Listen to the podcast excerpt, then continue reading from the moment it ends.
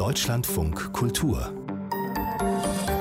Diskurs Sie hören eine Wiederholung der Sendung Wortwechsel vom vergangenen Freitag. Ich bin Axel Ramelow, schön, dass Sie bei uns sind. Der Streit der Parteien um die Steuerpolitik, das ist unser Diskussionsthema heute. Zwei Monate vor der Bundestagswahl lohnt sich ein Blick in die Programme der Parteien, denn das könnte ganz unterschiedliche Auswirkungen auch auf ihr Geld haben. Und wir haben drei Abgeordnete des Bundestags bei uns. Antje Tillmann von der CDU, Lothar Binding von der SPD und Lisa Paus von den Grünen.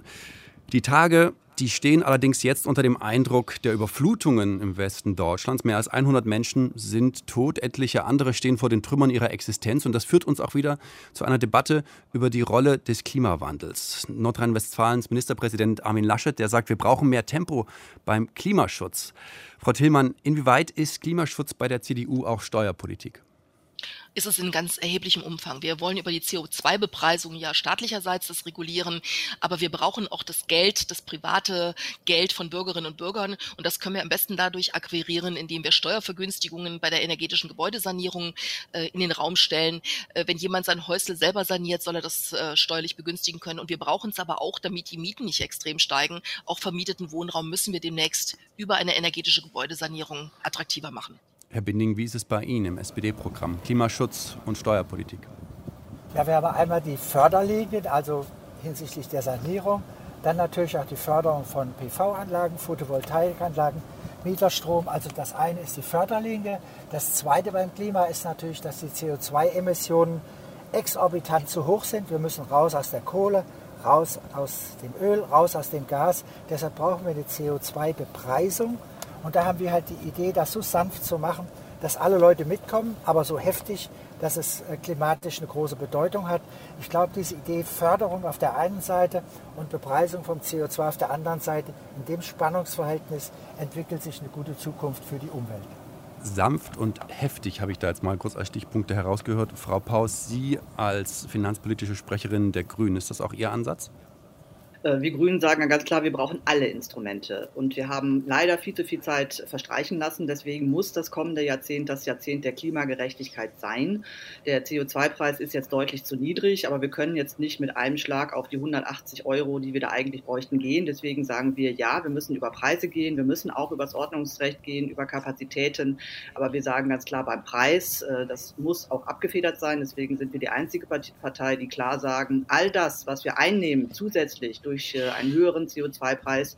Das wollen wir vollständig an die Bevölkerung zurückgeben und auch so, dass die Ärmeren mehr davon haben als die Reichen durch ein Energiegeld. Ist das fair, dass die Ärmeren mehr haben als die Reichen durch ein Energiegeld, Frau Tillmann? Das ist ja einer der zentralen Vorschläge der Grünen das wird man sich im Einzelnen angucken müssen. Ich habe da eher bürokratische Sorgen. Aber auch wir sagen natürlich, dass äh, das, was die Bürgerinnen und Bürger an CO2-Preis zahlen, wir ihnen zurückgeben wollen. Wir wollen als erstes die EEG-Umlage abschaffen und danach die, äh, den Strom insgesamt verbilligen. Wir müssen auf jeden Fall eine soziale Abfederung haben. Das ist, glaube ich, völlig klar. Ähm, das steht auch in unserem Programm. Eine soziale Abfederung, Herr Binding. Inwieweit steht das auch in Ihrem Programm, wenn Sie sagen, ich greife das nochmal auf, so sanft und heftig, wie es im Zusammenspiel nur geht? Genau, das Sanfte bezieht sich natürlich auf die Leute, die sich einen höheren CO2-Preis einfach nicht leisten können, weil ihre Mieten schon zu hoch sind, weil viele andere Kosten bezogen auf ihr Einkommen zu hoch sind. Übrigens, deshalb kümmern wir uns auch um Einkommen auf der anderen Seite. Aber sanft heißt einfach, dass wir den Übergang in eine hohe CO2-Bepreisung auf einem Zeitstrahl machen müssen, den die Leute hinsichtlich ihres Einkommens mitmachen. Ich mache es mal ganz konkret. Jetzt haben wir ja verabredet, 25 Euro pro Tonne CO2 im ersten Schritt. Das soll dann steigen auf 35 äh, Euro ab 23, soll sich dann letztendlich in der Kategorie von 50 bis 60 Euro wiederfinden. Die Grünen wollen das schneller machen, die wollen da gerne auf 60 Euro schon im Jahr 2023. Und das würde ganz einfach einen Unterschied machen bei uns. Wir sagen 7 Cent pro Liter Benzin. Ähm, das wäre etwas, was die Leute wohl tragen könnten. Bei den Grünen würde es auf 16 Cent ansteigen, jetzt in 23. Das finden wir zu hart. Aber ich glaube sogar, dass die Grünen und wir in der Zielvorstellung sehr dicht beieinander liegen. Und auf der zeitlichen Streckung haben wir eine etwas, sagen wir, sozial sanftere Vorgehensweise. Das ist Lothar Binding hier bei uns. Er ist gerade in seinem Wahlkampfbus in Karlsruhe, denn der Wahlkampf läuft ja schon. Deswegen sprechen wir auch über Steuerpolitik. Und jetzt sind wir gerade sehr stark beim CO2-Preis noch gewesen, weil wir ja auch über Klimaschutz reden. Nicht nur, weil wir diese Eindrücke aus Nordrhein-Westfalen und auch aus Rheinland-Pfalz bekommen. Frau Paus, Sie wollen ja sehr aufs Tempo drücken beim CO2-Preis. Können Sie da wirklich alle Leute mitnehmen? Ja, das müssen wir, anders geht das überhaupt nicht. Äh, und wir wollen eben insgesamt aufs Tempo drücken. Äh, es ist übrigens äh, nicht so, dass wir jetzt beim CO2-Preis da ähm, extra viel Gas geben. Was wir eben sagen ist, es muss gewährleistet sein, dass äh, die Preise mehr die ökologische Wahrheit sagen, damit eben zukünftig klimaschonendes Verhalten ne, kostengünstiger ist als äh, klimazerstörendes Verhalten. Und deswegen ist dieser CO2-Preis wichtig. Aber das geht mit uns nur, wenn es eben sozial ausgeglichen wird. Und deswegen ist, der, ist das Energiegeld so wichtig. Es ist nun mal derzeit so, dass eben auch diejenigen, die viel Geld haben, mehr äh, CO2 verbrauchen als diejenigen, die wenig Geld haben. Und deswegen finden wir, sollte das dann auch fair verteilt werden, weil auch diejenigen, die wenig Geld haben, momentan auch stärker leiden unter entsprechenden Verschmutzungen und deswegen finden wir, brauchen wir das als fairen Ausgleich. Und außerdem brauchen wir das auch deswegen, weil das ist ja nicht in vier Jahren getan. Ja, wir haben jetzt über zehn Jahre verloren durch die letzten Regierungen, aber es ist ja nicht in vier Jahren getan, sondern wir müssen ja mindestens äh, zehn Jahre den neuen Kurs einlegen, damit wir eine Chance haben, das Jahr 2050 klimaneutral zu erreichen. Jetzt bis 2030 müssen die Weichen neu gestellt werden und deswegen wollen wir auch durch ein öffentliches Investitionsprogramm beispielsweise das unterstützen, 50 Milliarden Euro zusätzlich für die öffentliche Infrastruktur, für den starken Klimaschutz. Auch davon profitieren ärmere Haushalte stärker als reichere, weil reichere können sich tatsächlich das privat alles selber leisten und kaufen. Die ärmeren sind auf die öffentliche Infrastruktur angewiesen. Frau Tillmann, Sie als äh, Finanzpolitikerin der CDU, auch als Finanzwirtin, ist das für Sie, Sie haben vorhin schon gesagt, Sie haben gewisse Einwände, man müsste das erst einmal durchrechnen. Inhaltlich gesehen, macht das für Sie Sinn? Also wir haben ja einen anderen Weg gewählt. Wir haben ja gesagt, wir wollen in dem Augenblick, äh, wo wir CO2-Bepreisung äh, angehen und auch forcieren, den Strompreis verbilligen. Das heißt, derjenige, der den Strom nutzt und damit demnächst einen teureren Faktor zu verkraften hat, soll auch den, den Preis zurückbekommen und danach über die EEG-Umlage es machen. Ich glaube, wir müssen aber auch neben den Kosten mal einen anderen Aspekt ansprechen. Ich finde, Klimaschutz muss gar nicht nur Kosten verursachen. Wir haben ja Gott sei Dank jetzt massiv Geld in Forschung und Entwicklung steckt. Die äh, steuerliche Forschungsförderung äh, wird hoffentlich auch auf dem Weg Klima uns in die richtige Richtung weisen. Unsere Unternehmen sind sehr innovativ. Ich glaube, dass wir auch einen Markt finden werden, äh, um Klimaprodukte abzusetzen, so dass es durchaus auch zu eigenen Einnahmen führen kann, wenn wir da sehr innovativ und kreativ sind. Deutschland kann Vorreiter sein, das waren wir ja bisher auch äh, und kann da durchaus auch eigene Einnahmen akquirieren, indem unsere Produkte auf dem Weltmarkt vielleicht auch äh, für andere Vorbild sind. Frau Tillmann, in Ihrem Wahlprogramm steht ja unter anderem, dass Sie alle entlasten wollen, alle Menschen. Sie wollen aber auch die Unternehmen entlasten. Der Vorwurf, der an die CDU geht seit einigen Tagen ist, Sie schauen vor allem auf die Unternehmen und sie entlasten zu sehr die, die eh schon genug haben. Wie entgegnen Sie diesem Vorwurf? Die Berechnung fand ich ausgesprochen spannend, weil ich das aus unserem Wahlprogramm irgendwie nicht nachvollziehen kann. Wenn da steht, wir wollen schrittweise den Soli abschaffen, äh, dann wird in den Berechnungen sofort die 10 Milliarden Euro, die die Gesamtsumme ausmacht, gegengerechnet. Äh, ich finde Laschet ausgesprochen ehrlich, der ja jetzt gerade gesagt hat, äh, wir müssen uns erstmal die Situation im Haushalt angucken und es kann sein, dass die Steuerentlastung nicht der erste Schritt ist. Aber natürlich müssen wir Unternehmen international wettbewerbsfähig machen, sonst sind wir nämlich ganz schnell auch mit den bestehenden Steuereinnahmen nicht mehr auf dem aktuellen Stand. Und deshalb ist das das Ziel. Wahlprogramme ist das Erklären von Zielen, was wir in der nächsten Legislaturperiode machen wollen. Und da gehört die Entlastung der Unternehmen zwingend zu, weil wir sonst abgehängt werden und die Unternehmen ins Ausland gehen. Herr Binding, sehen Sie das auch so? Ja, ich, wenn ich noch einen kleinen Schritt zurückgehen darf, weil wir haben ja vorhin über die CO2-Bepreisung gesprochen. Ich finde aber, wir müssen immer äh, sozusagen die Wärme, die Kälte, den Kraftstrom und den Verkehr in den Blick nehmen. Das sind ja vier große Sektoren, die möglicherweise nicht alle über den CO2-Preis sozusagen äh, steuerbar sind. Das wollte ich nur noch mal ergänzen, weil wenn man den Strom billiger macht, das klingt erstmal gut, aber Strom billiger heißt auch, ich motiviere ihn stärker zu verbrauchen, weil natürlich eine ähm, Stromsparinvestition sich weniger lohnt, wenn der Strom billiger wird. Also ich muss schon schauen, dass sich die Investitionen in Richtung Energieersparnis, CO2-Ersparnis lohnen zu Ihrer zweiten Frage. was ich bei der CDU nicht so ganz verstehe, ist, dass sie einerseits die Schuldenbremse einhalten will und dann gut in den letzten Jahren immer gesagt hat, die Unternehmenssteuern zu senken. Das findet sich jetzt nur noch sehr vorsichtig in dem Programm, nämlich ohne Zeitschiene. Den Soli für die Reichen abzuschaffen, kostet 10 Milliarden, findet sich jetzt auch ohne Zeitangabe im Programm.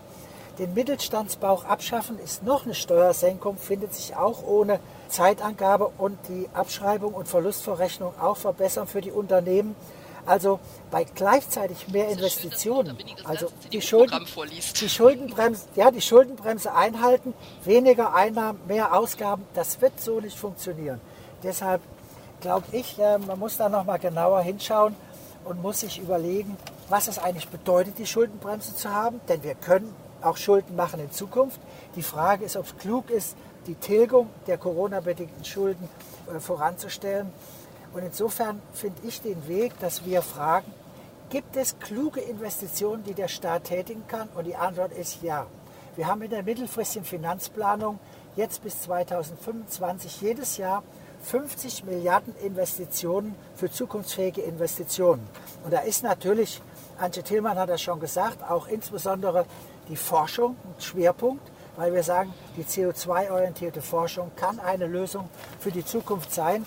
Und der Trick, der gute Trick dabei ist, dass wir sagen, wenn wir es schaffen, die Sonne so zu nutzen, dass wir Technologien entwickeln, die wir exportieren, dann haben wir einen Exportmarkt, um künftig in der Welt Wärme, Kälte, Kraft und Verkehr in einer Weise zu versorgen, dass wir Arbeitsplätze, hochqualifizierte Arbeitsplätze, begleitet von Digitalisierung und künstlicher Intelligenz in der Zukunft haben, die für uns ein völlig neues Setting in der Welt erlauben. Und das ist der Grundansatz, den wir verfolgen. Wir glauben, dass wir damit auf einem sehr guten Weg sind. Und könnte man dann in der Logik auch sagen, ich gebe die Frage mal an Frau Paus, dass es sinnvoll ist, die Unternehmenssteuer zu senken, um diese Innovation tatsächlich voranzubringen? Unternehmenssteuern sind ja tatsächlich äh, Thema sozusagen auch im internationalen Wettbewerb. Da zieht aber das Argument, was äh, die Wirtschaft jetzt in den letzten Jahren vorgebracht hat und was deswegen jetzt auch im Unionsprogramm steht und ja nicht nur der CDU, sondern auch noch schärfer bei der CSU, äh, passt jetzt nicht mehr so richtig in die Zeit, äh, weil ne, Corona hat eben auf der ganzen Welt stattgefunden und ähm, unser Haushalt, ne, der hat auch mehr Schulden aufgenommen, aber im Vergleich mit äh, allen anderen Ländern international ne, äh, stehen wir wahrlich irgendwie, was den Schuldenstand angeht, sehr gut da und und deswegen äh, ist es einfach nicht richtig, davon auszugehen, dass es in den nächsten Jahren Unternehmenssteuersenkungen in anderen europäischen Ländern gibt. So von daher, wir sind wettbewerbsfähig. Diese Wettbewerbsfähigkeit sollten wir uns erhalten. Äh, dafür reicht es aber aus, die Unternehmenssteuern da zu belassen, wo sie jetzt sind und sich ansonsten stärker noch dafür einzusetzen, dass wir eben ein gemeinsames Level Playing Field bekommen. Da ist jetzt die Einigung auf G20-Ebene ein wichtiger erster Schritt. Wir hätten uns da noch mehr vorstellen können, aber das ist der Weg, der da gegangen werden muss. So, und ansonsten brauchen wir eben das Jahrzehnt der Klima Klimagerechtigkeit. Das ist völlig richtig. Es ist richtig, dass eben wir heute beim CO2-Preis nicht nur über Kosten reden sollten, sondern wir sollten vor allen Dingen darüber reden, welche Kosten wir sparen, wenn wir jetzt endlich Gas geben. Weil desto länger wir zuwarten, desto teurer wird es. Weil die Katastrophe, die wir jetzt haben, die ja ne, unfassbar viel Elend äh, für die Menschen in der Region in Nordrhein-Westfalen, Rheinland-Pfalz gebracht hat, aber die ja vor allen Dingen auch unfassbar viele Kosten gebracht hat. Ne? Das wird ja alles noch sich abzeichnen, ne? wie viele Existenzen da zerstört worden sind, wie viele Milliarden Euro Schaden da entstanden sind. So und solche Schäden, die haben wir jetzt eben nicht mehr einmal im Jahrhundert oder einmal in zehn Jahren, sondern die haben wir jetzt fast im Jahresschritt. So und das äh, sind zusätzliche Kosten, die wir eben einsparen könnten wenn wir eben deutlich mehr Gas geben beim Thema Klimaschutzinvestitionen. Und dafür müssen wir jetzt die Weichen stellen. Frau Tillmann, der Vorwurf an die CDU. Und ansonsten zum Thema oh. Unionsprogramm wollte ich noch, noch, doch noch mal sagen. Ne? Ich, ich, nehme das ja mal Herrn Laschet jetzt ab, äh, dass äh, sie jetzt sagt, sozusagen als erstes Mal ist Ihnen doch der Haushalt wichtig und als zweites das Thema Steuererleichterungen. So, aber richtig ist, ne, wir drei, wir haben ja jetzt schon auf etlichen Podien gesessen, auch in den letzten Jahren. Es ist so, dass die Union ja ne, allen äh, entsprechenden Gruppen versprochen hat, dass die Steuersenkungen kommen.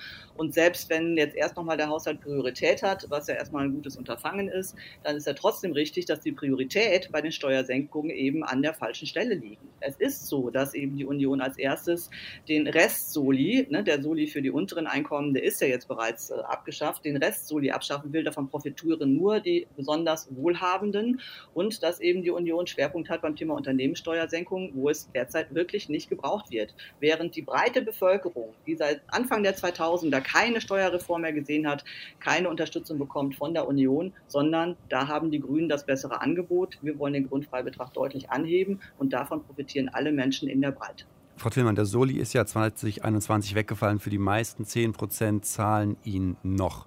Es geht hier ja, um übrigens auch nicht auf Vorschlag der Grünen, sondern auf unseren Vorschlag hin. Es geht immerhin noch um knapp 11 Milliarden Euro im Jahr.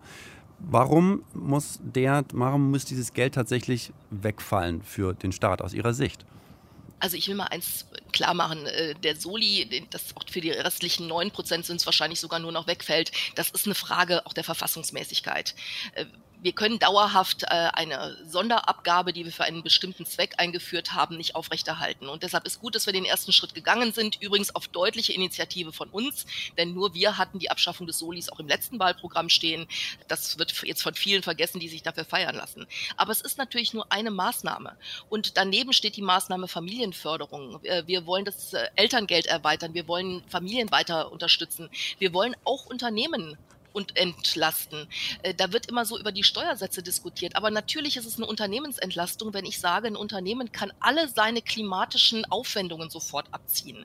Das ist natürlich eine Unternehmenssteuerreform. Ich hätte mir gewünscht, die Mindestbesteuerung, die Scholz jetzt als Erfolg äh, verkauft, wäre tatsächlich gekommen, aber sie ist ja noch gar nicht da. Wir wollen das. Hm international. Wir wollen Klimaschutzinvestitionen in jedem Bereich begünstigen. Natürlich im privaten Haushalt, aber natürlich auch bei den Unternehmen. Und dann wird man verfolgen müssen, ob die Steuern international auf dem Stand bleiben, wie sie sind oder ob wir danach steuern müssen. Wenn jeden Tag das Wirtschaftswachstum um 0,02 Prozent Gott sei Dank erhöht wird, dann wird sich in den vier Jahren der Legislaturperiode Spielraum geben. Und ein Wahlprogramm ist dazu da, zu zeigen, was wollen wir in der gesamten Legislaturperiode angehen, wenn es möglich ist. Und wenn man dann bedenkt, ich schätze mal, dass wir höchstens 20 Prozent der Ausgaben in der letzten Legislaturperiode vorher in den Wahlprogrammen stehen hatten, dass sich in den drei, vier Jahren noch ganz viel entwickelt, dann zeigt das nach außen, wir sind eine der wenigen Parteien, die nicht nicht glaubt, dass Geld nur in der Hand des Staates gut ist. Wir möchten es den Menschen wiedergeben, weil auch privater Konsum und private Investition von Bedeutung ist, gerade bei Familien, aber auch bei kleinen mittelständischen Unternehmen.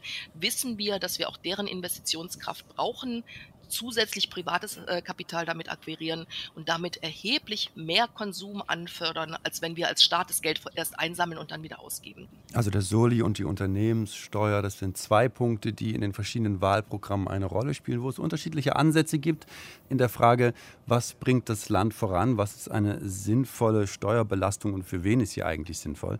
Wo es auch Unterschiede gibt in ihren Programmen, wir reden von den Programmen der Grünen, von den Programmen der CDU und wir reden von der SPD, das ist die Frage, was eigentlich mit dem Spitzensteuersatz passieren soll. Ähm, Herr Binding, die SPD will den Spitzensteuersatz anheben. Warum? Der ist doch schon echt ziemlich hoch. Ja, ob er hoch ist oder nicht, also ich frage gar nicht, was die Leute abgeben, sondern ich frage, was bleibt ihnen eigentlich nach Steuern.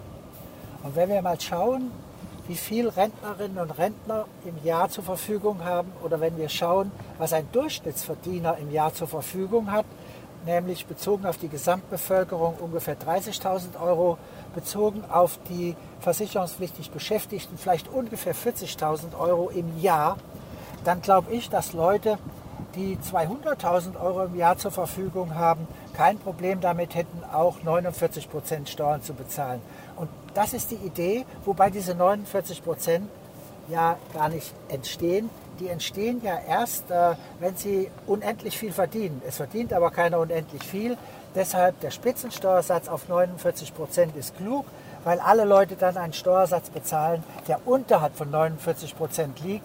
Und damit könnten wir erreichen, weil wir natürlich die Steuerkurve so justieren wollen, dass die Leute, sagen wir mal, bis 70, 80, 90.000 Euro ähm, eine Entlastung erfahren und erst ab Leuten, sagen wir mal, wie Lisa Paus, wie Antje Tillmann oder wie Lothar Binding, wir können uns durchaus ein, zwei Prozent mehr Steuern leisten. Und warum sage ich das? Weil ich weiß, was übrig bleibt. Nach Steuern bleibt für uns genug übrig. Und deshalb weiß ich, dass Leute, die doppelt, dreifach oder zehnfach so viel verdienen wie ein Bundestagsabgeordneter, das mühelos machen können. Und der Staat braucht dieses Geld. Wir haben ja gesehen, was passiert, wenn eine Krise kommt. In einer Krise sind selbst die reichsten Leute auf den Staat angewiesen, weil kein Reicher kann sich das leisten, was er braucht, wenn er in Not gerät oder wenn die Gesamtgesellschaft in Not gerät. Und wir haben gelernt, der Staat hilft, wenn es dir schlecht geht. Deshalb sollst du dem Staat helfen, solange es dir gut geht. Und das ist das Konzept. Und warum sind wir gegen eine Unternehmenssteuersenkung im Moment? Die Antwort ist einfach. Wir haben eine zehnjährige Wachstumsphase mit Steuersätzen, wie sie jetzt sind. Die Frage ist, ob die Unternehmen überhaupt das Geld bräuchten. Brauchen die im Moment das Geld? Nein. Wir haben gar kein Liquiditätsproblem, wir haben ein Kapazitätsproblem. Die Unternehmen leiden viel mehr darunter, dass es keinen Handwerker gibt, der ihnen was machen kann, als dass sie kein Geld hätten. Und ich würde das Gegenteil behaupten. Die Konzerne zahlen zu wenig Steuern. Es gibt viele Konzerne, auch deutsche Mutterkonzerne, die zu wenig bezahlen.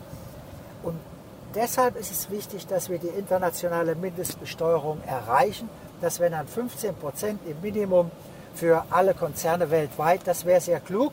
Lisa Paus hat recht, das ist noch nicht Gesetz, aber immerhin äh, ist es Olaf Scholz gelungen, das bei den G7 mit Bruno Le Maire, natürlich dem französischen Finanzminister gemeinsam durchzusetzen. Und das Interessante ist, dass inzwischen über 130 Länder der OECD mitmachen, weil alle gemerkt haben, es ist nicht klug, wenn die Länder arm werden, aber die Konzerne immer reicher.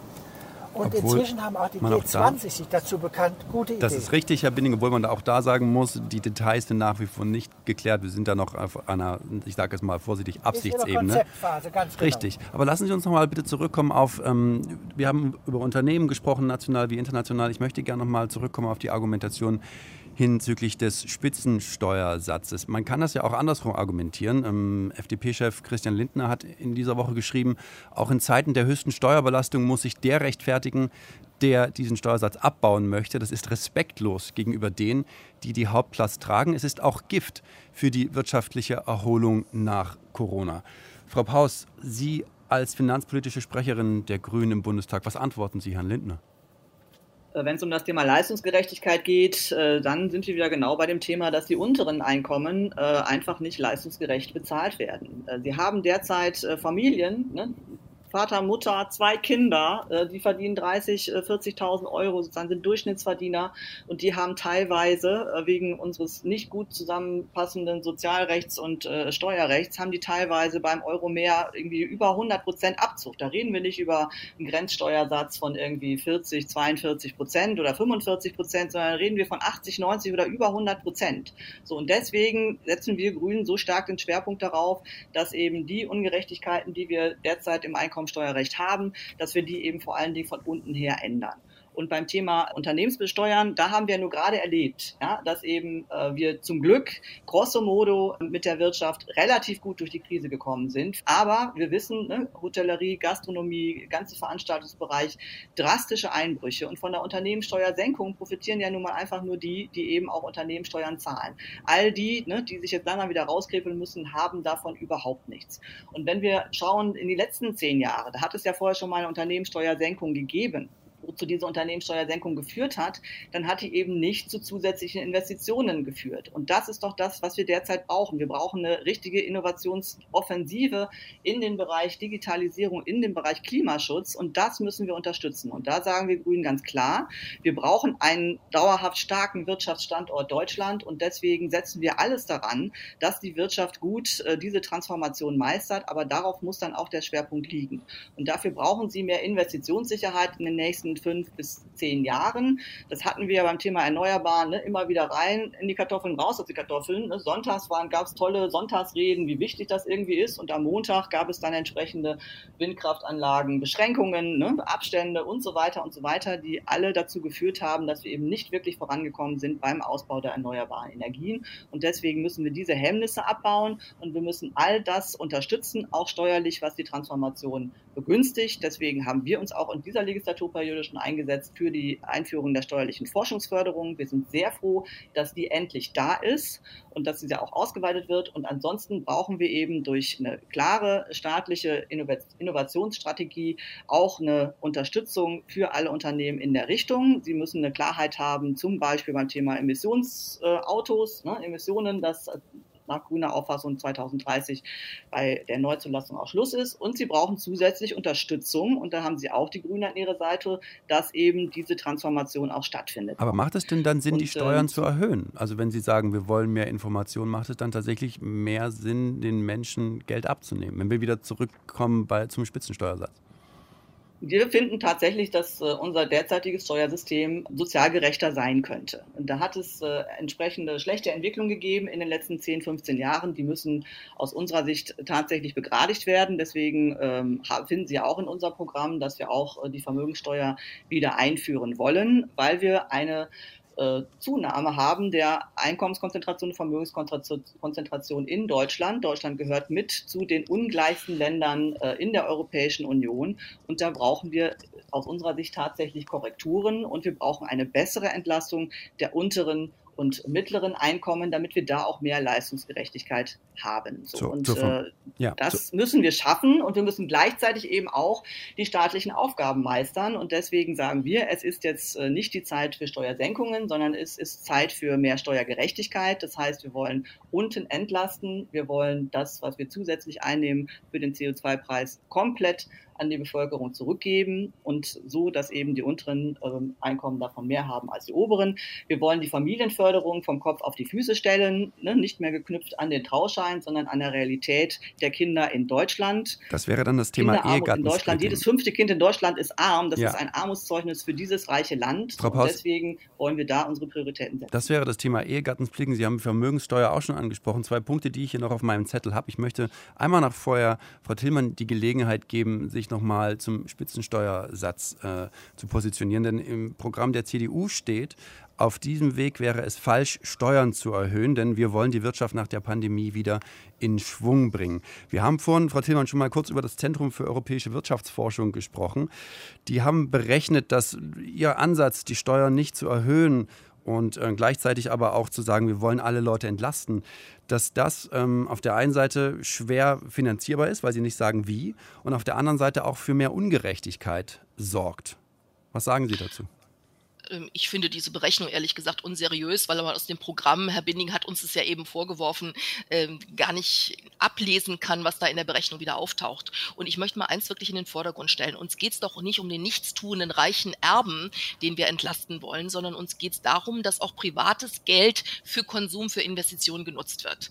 Also was spricht denn dagegen, dass hier ein Gutverdiener zum Beispiel Risikokapital zur Verfügung stellt, äh, um ein Start-up zu unterstützen? Das müssen wir einfach attraktiv machen. Mir geht es eher darum, privates Geld zu nutzen, um die Aufgaben, die wir vor uns haben, auch zu lösen. Und das, wir brauchen das private Geld im Klimaschutz. Wir brauchen das zwingend. Wir brauchen das Geld, das betriebliche Geld, damit die Betriebe sich aufstellen in Sachen Klimaschutz und energetische Sanierung. Äh, das können wir doch tun, indem wir gleichzeitig eine Entlastung, eine steuerliche machen. Es geht nicht um den, der nichts tut und einfach sein Geld auf dem Sparbuch liegen hat, sondern es geht darum, privat anzuregen und die Betriebe anzuregen, sinnvoll mit ihrem Geld umzugehen. Und das das ist zwingend erforderlich. Wir werden gar nicht so viel Steuereinnahmen haben können, um alle die Aufgaben, die vor uns liegen, äh, zu erreichen. Und ein, ein großer Bereich ist eben wirklich Start-up. Wir müssen sicherstellen, dass Ideen in Deutschland produziert werden. Und diese Ideen haben wir gut gefördert über die Forschungsförderung und auch über die Programme ZIM und Immuncon Ost. Aber um sie marktreif zu machen, brauchen wir dieses private Kapital. Und deshalb haben wir ja einen Schwerpunkt gesetzt auch auf diese Start-up-Förderung. Wir haben die Mitarbeiterbeteiligung äh, steuerlich besser gestellt. Wir haben die Start-up-Förderung besser gestellt, weil das alles sinnvolle Dinge sind, die auch Menschen, die mehr Geld haben, mit ihrem Geld für die Gesellschaft Gesellschaft machen können. Ich kann es ihm auch vorher wegnehmen und dann steuerlich irgendwie wiedergeben für was, was ich richtig finde. Aber ich glaube, eine Marktwirtschaft lebt davon, dass private Ideen äh, sich auch lukrativ in der Gesellschaft implementieren können. Und deshalb sagen wir, Steuererhöhungen jetzt sind falsch, zumal diese Steuererhöhungen ja auch immer nur als Substanzsteuervorschläge kommen. Wer glaubt, dass er mit einer Vermögensteuer, selbst wenn er sie erreichen könnte inhaltlich, in der nächsten Legislaturperiode auch nur einen Euro verdient, der lügt doch. Also ich war 15 Jahre Finanzbeamtin und habe Vermögensteuererklärungen bearbeitet. Definitiv wird keine der anderen Parteien diese Vermögensteuer in die Spur setzen, so dass auch nur ein Euro in den Haushalt fließt, sowieso ja nicht in den Bundeshaushalt, sondern in die Länderhaushalte. Also wer seriöse Finanzierung Regierung fordert, sollte auch seine eigenen Programme angucken. Und wir halten das für falsch, weil das massiv viele bürokratische Kosten verursacht. Wir müssen erstmal hm. gucken, dass wir bis zum 01.01.2025 36 Millionen Grundstücke bewerten, um die Grundsteuer überhaupt verfassungsgemäß zu machen. Das Ganze dann nochmal in die Hand zu nehmen für eine Vermögensteuer, führt nicht dazu, dass es sinnvoll ist und wir nehmen es den Menschen weg. Wir nehmen es übrigens auch den Mietern weg, weil natürlich der Vermieter das, die Vermögensteuer auf ein Haus, auf den Mieter umlegen wird. Und da glauben wir, dass es sinnvoller ist, Menschen anzureizen, mit ihrem Geld vernünftige Investitionen zu schaffen, Arbeitsplätze zu schaffen und Klimaschutz. Antje Tillmann ist heute Abend hier bei uns im Deutschlandfunk Kultur. Sie ist Finanzpolitikerin der CDU. Genauso ist bei uns Lisa Paus. Sie ist finanzpolitische Sprecherin der Grünen im Bundestag. Und Lothar Binding ist bei uns. Er ist Obmann der SPD im Finanzausschuss des Bundestages. Also drei Experten rund um die Steuerpolitik. Und das ist unser Thema. Das ist der Streit der Parteien um die Steuerpolitik. Wir haben es jetzt gerade bei Frau Paus schon einmal gehört und auch bei Frau Tillmann, der Streitpunkt der Vermögenssteuer. Herr Binding, wie steht die SPD dazu? 2017 stand da nichts dazu im Wahlprogramm. Jetzt sagen Sie, wir brauchen sie wieder. Was ist da passiert in den letzten vier Jahren? Ja, nee, wir haben eigentlich dauerhafte Ideen, eine Vermögenssteuer wieder einzuführen bzw. wieder zu erheben. Sie gab es ja auch bis 1996 oder 97. Also das ist eigentlich eine bekannte Steuer, insofern kein Problem. Und solange ganz wenigen Leuten fast alles gehört am Vermögen und ganz viele Leute fast nichts haben. Das sieht man schon, wenn man die ganz reichen Leute ein bisschen stärker beteiligt an dem Aufkommen, das der Staat braucht, um die Infrastruktur herzustellen und die vielen guten Dinge, die wir auch in der Großen Koalition, Antje Tillmann hatte eben viele zitiert, beschlossen haben zu finanzieren, ist das eine sehr kluge Idee. Eine Sache will ich noch sagen zu unserem Programm, denn bei der Vermögensteuer steht bei uns auch kein Einführungsdatum. Und das ist klug, weil wir natürlich in einer Krise sind. Und wir wissen noch nicht, wie wir aus der Krise wirklich kommen. Die Pandemie am Ende, da wollen wir in einen leichten Wachstumspfad kommen, um nach der Krise wieder in stärkeres Wachstum zu kommen. Und wir wären ja verrückt, würden wir mitten in der Krise oder am Ende der Krise, wo wir gerade den Unternehmen muss man sagen, im dreistelligen Milliardenbereich Beträge gegeben haben. Wenn wir in diesem Moment plötzlich die Vermögensteuer erheben würden, das wäre natürlich kontraproduktiv. Nein, das machen wir frühestens dann, wenn wir wieder in einer normalen Konjunkturlage sind, wenn wir auf einem Wachstumspfad sind. Also insofern, ich denke, das kann man ganz entspannt sehen, weil das, was die, die äh, davon betroffen sind, dann abgeben, da würden wir sagen, also da gibt es ein schönes Fremdwort, das heißt marginal, also vernachlässigbar, ich würde fast sagen lächerlich, die Steuer, die wir auf das Vermögen von denen erheben, die so viel haben, dass sie es wahrscheinlich gar nicht merken. Die FDP hat ja in ihrem Programm einen richtig dicken Fehler. Die hat nämlich in ihrem Programm geschrieben, bei dem 1,4-fachen des Durchschnittseinkommens würde man den Spitzensteuersatz bezahlen. Also 42 Prozent. Und das stimmt aber gar nicht. Man bezahlt dann nicht das, äh, den Spitzensteuersatz, sondern den Spitzensteuersatz zahlt man nur auf seinen allerletzten Euro des Einkommens. Der vorletzte Euro ist weniger, der vorvorletzte und die ersten 10.000 Euro sind steuerfrei, also grob gesprochen. Das heißt, im FDP-Programm wird damit gespielt, dass der, als ob der Spitzensteuersatz für normalen Handwerker oder für normalen Arbeitnehmer schon in Frage kommt. Nein, der Durchschnittssteuersatz, den man bezahlt, der ist deutlich unterhalb von 30 Prozent. Oder anders gesagt, den Spitzensteuersatz zahlt jemand, der einige hunderttausend Euro verdient. Das vergisst die FDP immer zu sagen. Ich dachte, den Fehler im FDP-Programm sollte man hier wenigstens erwähnen, weil ich finde, das ist gegenüber den Bürgern nicht fair, wenn man ins Programm einen solchen Fehler schreibt. Also an der Stelle, an der Stelle viele Grüße an die FDP. Die ist heute hier nicht eingeladen, deswegen kann die sich an dieser Stelle auch nicht wehren, denn wir sind hier nur zu viert. Sie haben recht, aber Sie können es lesen, ja. wir sind noch bei der Vermögenssteuer und ähm, Frau Paus, Sie haben auch schon gesagt, Vermögenssteuer ist etwas, was wir Grünen wieder wollen. Jetzt hat das Bundesverfassungsgericht aber gesagt, so wie es die bisher gab, so kann das nicht sein. Das kann nicht funktionieren. Also wie, wie wollen Sie das ändern? Das, der Hintergrund zur Vermögenssteuer muss man ja sagen, die gilt auf das Reihenvermögen eines Steuerpflichtigen. Und das Bundesverfassungsgericht hat damals gesagt, das ist mit dem Gleichheitsgrundsatz nicht vereinbar, weil, da zitiere ich mal, Immobilienvermögen nicht gegenüber anderem Vermögen besser behandelt werden darf. Und Vermögen ist ja aber ganz oft auch Immobilienvermögen. Das ist ja für viele Leute wichtig, ob sie zum Beispiel, wenn ich mal, nehmen wir mal ein Beispiel, ein kleines Ferienhaus haben. Genau, und dafür gibt es dann ja entsprechende Freibeträge, aber äh, der, Haupt, äh, das, äh, der Hauptpunkt war damals, dass eben die Grundsteuer ähm, nicht äh, die tatsächlichen Werte mit berücksichtigt hat und ähm, eben deswegen auch die Immobilien nicht, dass wir ja beim ganzen Immobilienbereich diese Einheitswerte hatten. So, das ist ja dann später auch ne, darüber gekippt, dass das Bundesverfassungsgericht auch festgestellt hat, die Grundsteuer ist verfassungswidrig, weil die Einheitswerte verfassungswidrig sind. So, die Einheitswerte, die haben wir jetzt nicht mehr. Und von daher ist das Thema, ne, sozusagen die eigentliche Begründung äh, der Verfassungswidrigkeit der Vermögensteuer, das ist schon lange, lange abgeräumt. So, und äh, jetzt sagt der Frau Tillmann, ähm, das alte Argument, das ist ja viel zu bürokratisch und das kostet ja irgendwie mehr, als es einbringt ähm, und argumentiert mit der Grundsteuer so. Wenn das tatsächlich das Hauptargument der Union wäre, dann verstehe ich nicht, warum wir jetzt im aktuell ne, drei, wahrscheinlich sogar vier verschiedene Grundsteuerregime zukünftig haben werden, weil man sich nicht auf eine einigen konnte.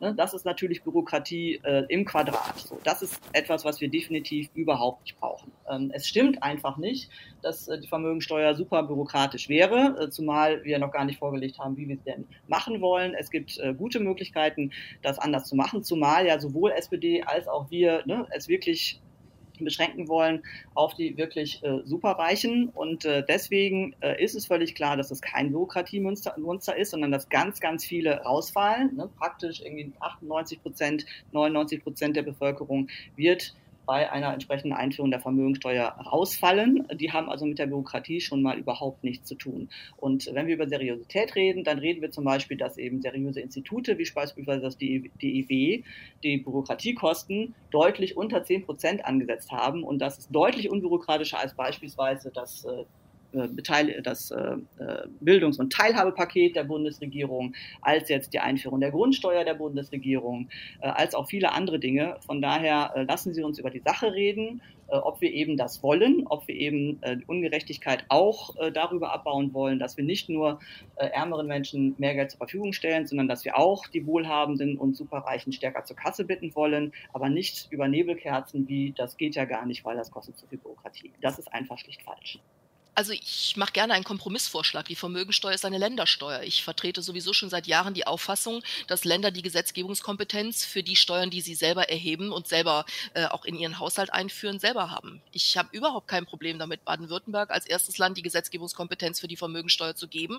Und dann kann das Modell, was die Grünen sich vorstellen, da ja ausprobiert werden. Ich bin da sehr, sehr skeptisch. Denn wenn Frau Paus sagt, 98 Prozent fallen raus, dann hat sie offensichtlich ein Modell im Kopf. Aber dann muss ich ja trotzdem sicherstellen, sicherstellen, dass der Staat auch kontrolliert, ob diese 98 Prozent tatsächlich rausfallen. Und dann frage ich mich, ob die ein, zwei Prozent, die dann übrig bleiben und die dann in Deutschland mit einer Vermögensteuer belegt würden, ihren Wohnsitz in Deutschland behalten das bezweifle ich. Wir hatten das bei der Erbschaftssteuer auch. Leider ist es nicht so, dass jeder für sich verantwortungsbewusst sagt, okay, ich gehe in das Land, was mir sozial am besten gefällt oder zahle ich auch die meiste Steuer, sondern die Wohnsitze werden dann nach Österreich in die Schweiz verlagert und dann würde bei der Vermögensteuer überhaupt gar nichts übrig bleiben. Aber gerne kann ein Land es probieren. Äh, wir gucken es uns an.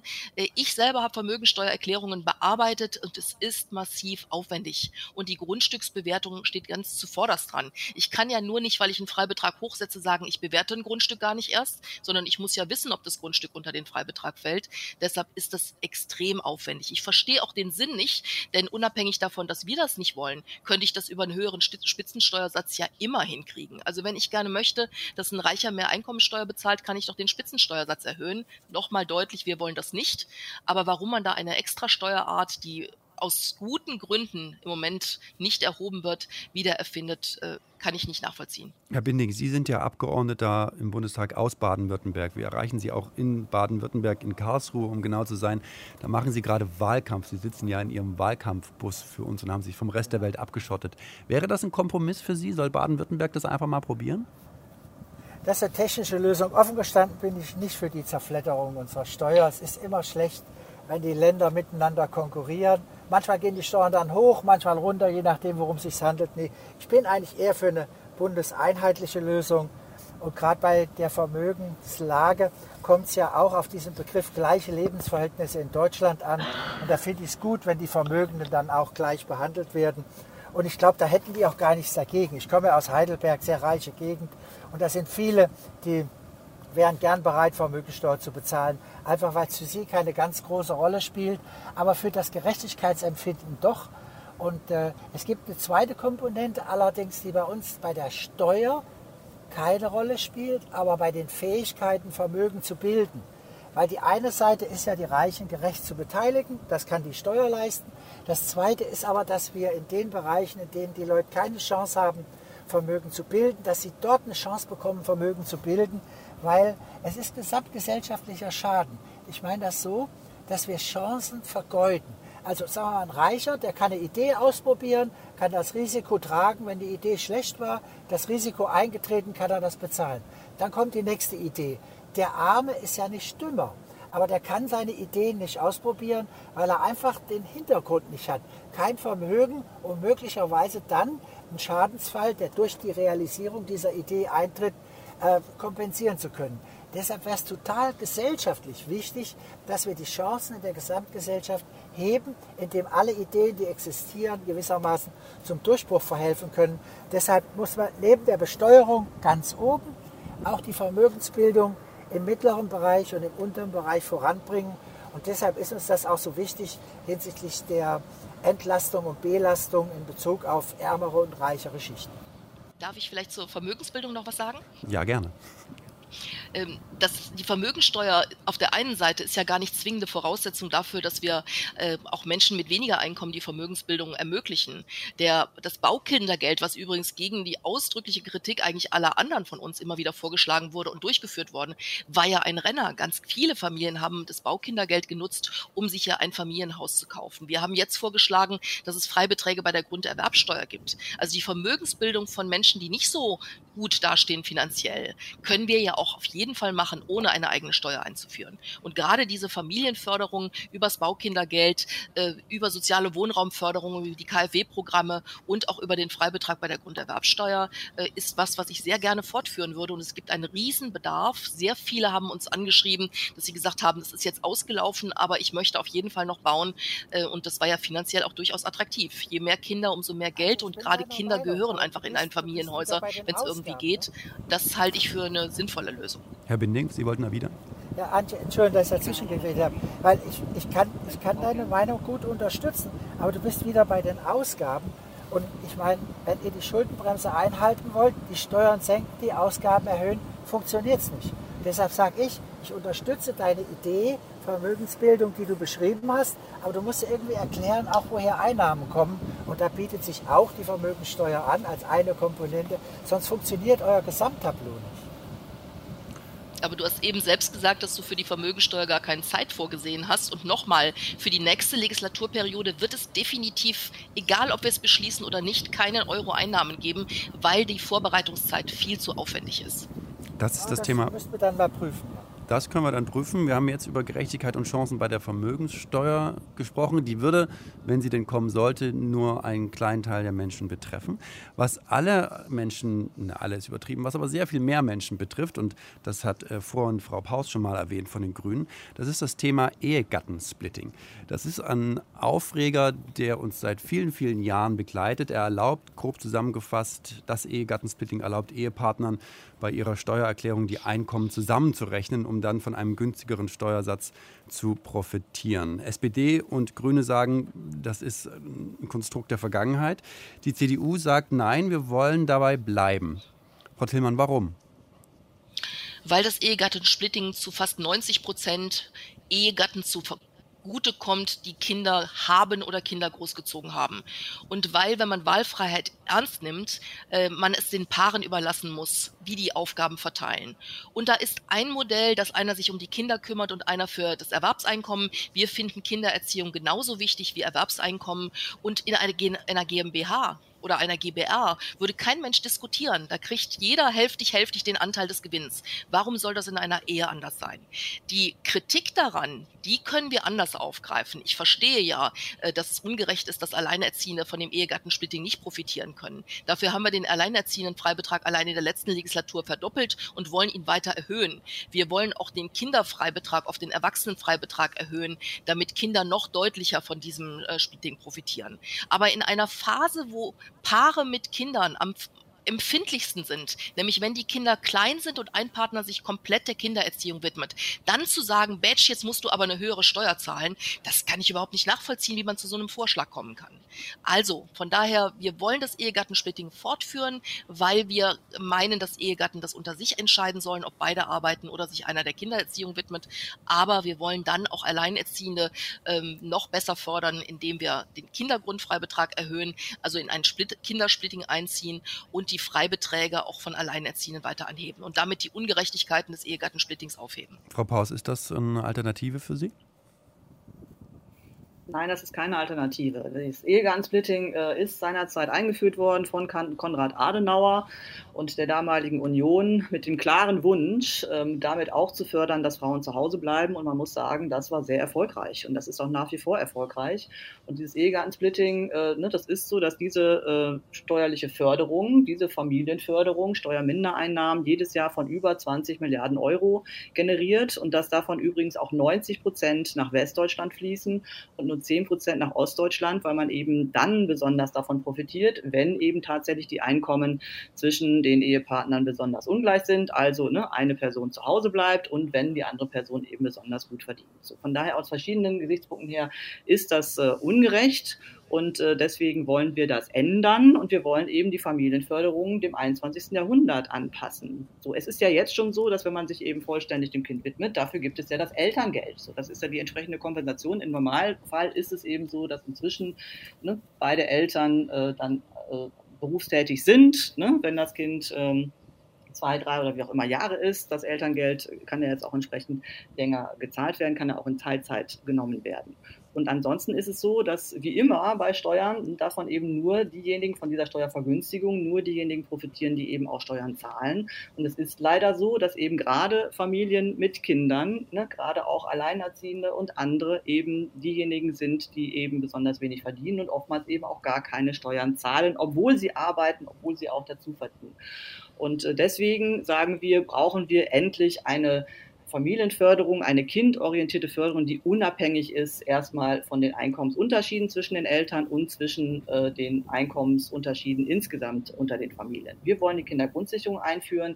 Die hat erstmal einen einkommensunabhängigen Sockel, der deutlich höher ist als das jetzige Kindergeld und der zusätzlich eben für die, die besonders bedürftig sind, noch einen Zuschlag generiert dieser derzeitige Kinderzuschlag, den wir haben, den wollen wir automatisiert auszahlen, damit eben arme Familien, die jetzt von ihren Rechten nichts wissen, endlich aus der Armut herauskommen, den Rechtsanspruch, den sie jetzt schon haben, aber den 70 Prozent aller armen Familien gar nicht einlösen, weil das viel zu bürokratisch ist, endlich auch davon profitieren, was ihnen tatsächlich zusteht. Und diese Kindergrundsicherung, die würde eben allen zugutekommen, unabhängig davon, ob die Eltern verheiratet sind oder nicht und damit endlich auch einen deutlichen Beitrag zum Abbau der Kinderarmut leisten, weil das können wir uns einfach als Land nicht mehr leisten, dass ein Fünftel der Kinder in Deutschland schon von Geburt an de facto abgehängt sind.